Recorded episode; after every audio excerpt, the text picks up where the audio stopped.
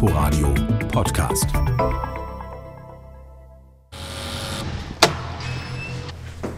Morgen. Schönen guten Tag, Frau Arnold. Äh, Guten Tag, Herr. Kommen Sie rein, können Sie rausgucken. Ja, danke schön. Lydia Lemke vom Malteser Hospizdienst ist wieder einmal zu Besuch in Altgelinike bei Liane Arnold. Die 63-Jährige ist todkrank. Sie hat Lungenkrebs und Metastasen im Gehirn. Sie bewegt sich langsam. Das Atmen fällt ihr schwer.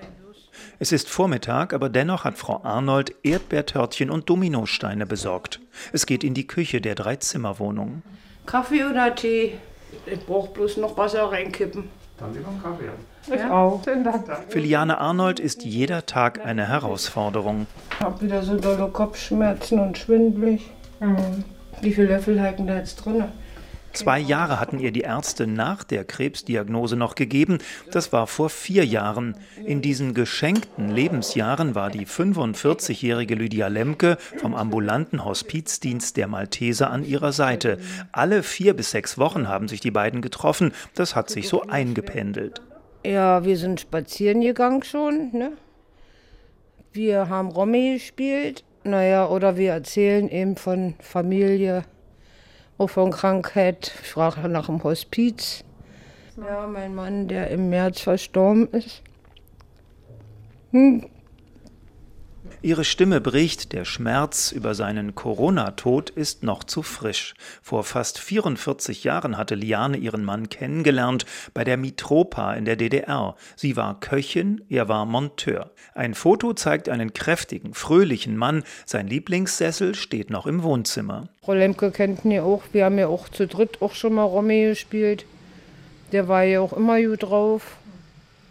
Besonders wenn wir Besuch hatten. ja, gelacht haben wir viel, ja. Und das vermisse ich so. Den ganzen Tag alleine keinen zum Reden. Lydia Lemke ist hauptamtliche Mitarbeiterin der Malteser. Normalerweise macht sie im Hospizdienst nur den Erstbesuch, danach übernehmen Ehrenamtliche. Die rothaarige Sozialpädagogin aber kam und blieb. Darüber freut sich ihre Gastgeberin Liane Arnold. Das ist mir schon sehr wichtig, weil sie kam hier damals rein und ich fand sie sympathisch und ich wollte auch keinen anderen haben, obwohl sie ja eigentlich keine Hausbesuche macht. Ja, aber sie hat sich dann doch bereit erklärt, hier immer wieder mal vorbeizuschauen oder anzurufen und zu fragen, wie es geht oder schreibt eine Geburtstagskarte oder so. Also, ja. Frau Arnold will vor dem Kaffee noch eine rauchen und geht auf ihre Terrasse. Davor ein Minigarten, es blüht und leuchtet. Eine schmale, krumme Gurke glänzt in der Sonne. Da waren ja vier Stück. Die habe ich wieder verschenkt. Die letzte hat mein Sohn gekriegt. Lydia Lemke hört zu, hakt ein, fragt nach, drängt sich aber nicht in den Mittelpunkt. So etwas kann nicht jeder Hospizbegleiter auf Anhieb, so etwas muss man lernen. Der Malteser Hilfsdienst in Karlshorst. Heute findet ein Vertiefungskurs für ehrenamtliche Hospizbegleiter statt. Auf dem Boden des Seminarraums liegt ein weißes Tuch mit einer Kerze und zwei Sonnenblumen. Dazu eine Karte, auf der groß das Wort Helfen steht. Kerstin Kurzke, die Leiterin des Hospizberatungsdienstes, beschreibt, worum es geht. Also die Ehrenamtlichen werden angehalten, nochmal zu gucken, was brauche ich, damit mich das nicht runterzieht. Wo sind meine Kraftquellen, wo sind meine Krafträuber? Was habe ich auch in dem Sinne vielleicht in meiner eigenen Lebensgeschichte an Brüchen? Was könnte bei mir angetriggert werden? Wo hole ich mir dann Hilfe, wenn ich das merke? Was brauche ich, dass ich gut für andere Menschen da sein kann, die in einer schweren Zeit sind oder auch in einer Krise? Dass ich mich selbst sozusagen nicht überfordere, sondern auch gut Ruhe bewahren kann und Hilfe sein kann. Sie sagen Kraftquelle und Krafträuber. Was sind zum Beispiel Krafträuber? Also es gibt Menschen zum Beispiel, die sagen, ähm, sie merken einfach, wenn junge Menschen schwer krank und sterbend sind, die so alt sind wie die eigenen Kinder, das triggert sie an. Oder sie haben selbst äh, ihre eigene Mutter in einem Pflegeheim ähm, begleitet und es war nicht so optimal und sie möchten nicht so gerne ins Pflegeheim gehen, weil das sie halt in dem Sinne irgendwie stresst. So.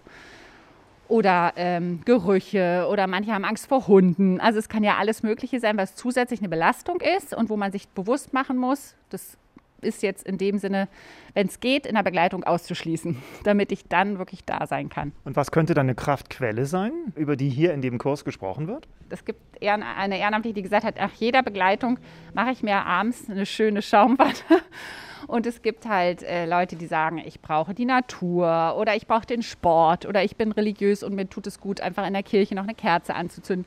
Also das sind ja Sachen, das ist nicht bei jedem Begleitungsbesuch, aber wenn mal was ist, was mich sehr, sehr, sehr berührt, dass ich dann weiß, was kann ich tun, damit es mir besser geht? Was brauche ich, um wieder Kraft zu bekommen? Dieser Vorbereitungskurs, der dauert ja 100 Stunden. Genau. Das ist ja schon eine Menge, ähm, was ich da an Idealismus und an ehrenamtlichem Einsatz mitbringen muss. Was gibt den Leuten die Power, so etwas zu machen? Also wir haben ja wirklich kein Problem, Leute zu finden, muss man ja ganz klar sagen. Viele melden uns zurück, dass es für sie selbst als Person, auch für ihr Leben, nicht nur im Sterben, sondern ganz viele Erkenntnisse sind, weil es geht ja um ganz viel Kommunikation, auch Psychologie. Ne? Was ist dem anderen auch in, am, am, Lebensende wichtig? Und dadurch werde ich auf mich selbst geworfen. Was ist mir wichtig? Lebe ich mein Leben so, wie ich es leben will? Bin ich in meinen Beziehungen offen und gucke auch, dass es uns miteinander gut geht?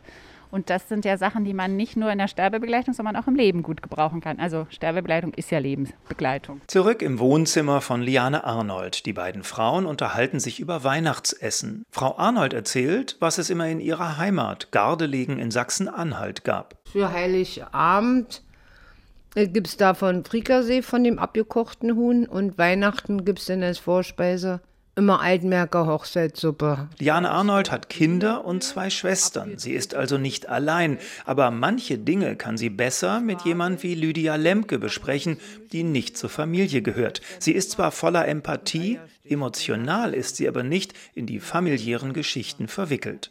Hospizbegleiter bewerten und kommentieren auch nicht, was ihnen erzählt wird.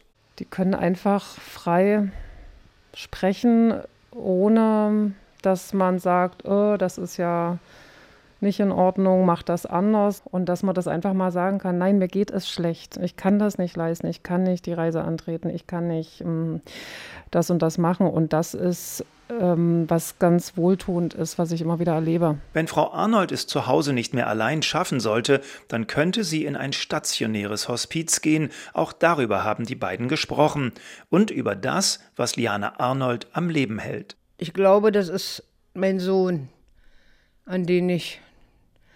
Er hat das schon kaum verkraftet, als mein Mann verstorben ist. Ich glaube, wenn ich gleich hinterhergehen würde, dann würde der in eine Depri fallen. Ja, und das will ich nicht. Nach fast zwei Stunden bläst Lydia Lemke zum Aufbruch. Die beiden vereinbaren noch den nächsten Termin. Spätestens hören wir uns zum Geburtstag. Okay. Alles Gute bis dahin, wenn ja, das ist. Danke. Schön, dass Sie hier waren. Gerne. Bis zum nächsten Mal. Ja, ja? hat, hat Spaß Tag gemacht. Noch. Lydia Lemke hat am Nachmittag noch einen anderen Termin. Sie begleitet einen ehrenamtlichen Helfer zu einem anderen todkranken Menschen. Elf Jahre ist sie bereits im ambulanten Hospizdienst und ist überzeugt, dass sie dabei etwas geben kann. Nämlich, dass man Zeit schenken kann, dass man ihnen ein Ohr schenken kann und für die da ist. Und das spüre ich deutlich, dass das den Menschen gut tut, wenn sie es nicht auch selbst sagen. Ganz wichtig. Inforadio Podcast.